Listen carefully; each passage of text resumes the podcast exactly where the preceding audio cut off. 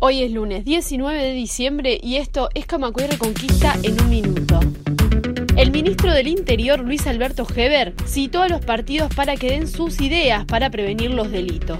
El senador del Frente Amplio, Charles Carrera, dijo que no se sabe si la convocatoria es de buena fe o si es una jugada política porque el ministro se ve en una muy mala situación. Un minuto. La panificadora La Sin Rival cerraría en un mes y quedarían 80 personas sin empleo por mala gestión y mala organización productiva, advirtieron los trabajadores. Noticias en un minuto. La coordinadora de ollas denuncia hostigamiento y abogado sostiene que la denuncia del MIDES difícilmente pueda tener consecuencias. Según Corrales, integrante de la red, las situaciones particulares no son responsabilidad de todas las ollas. Un minuto.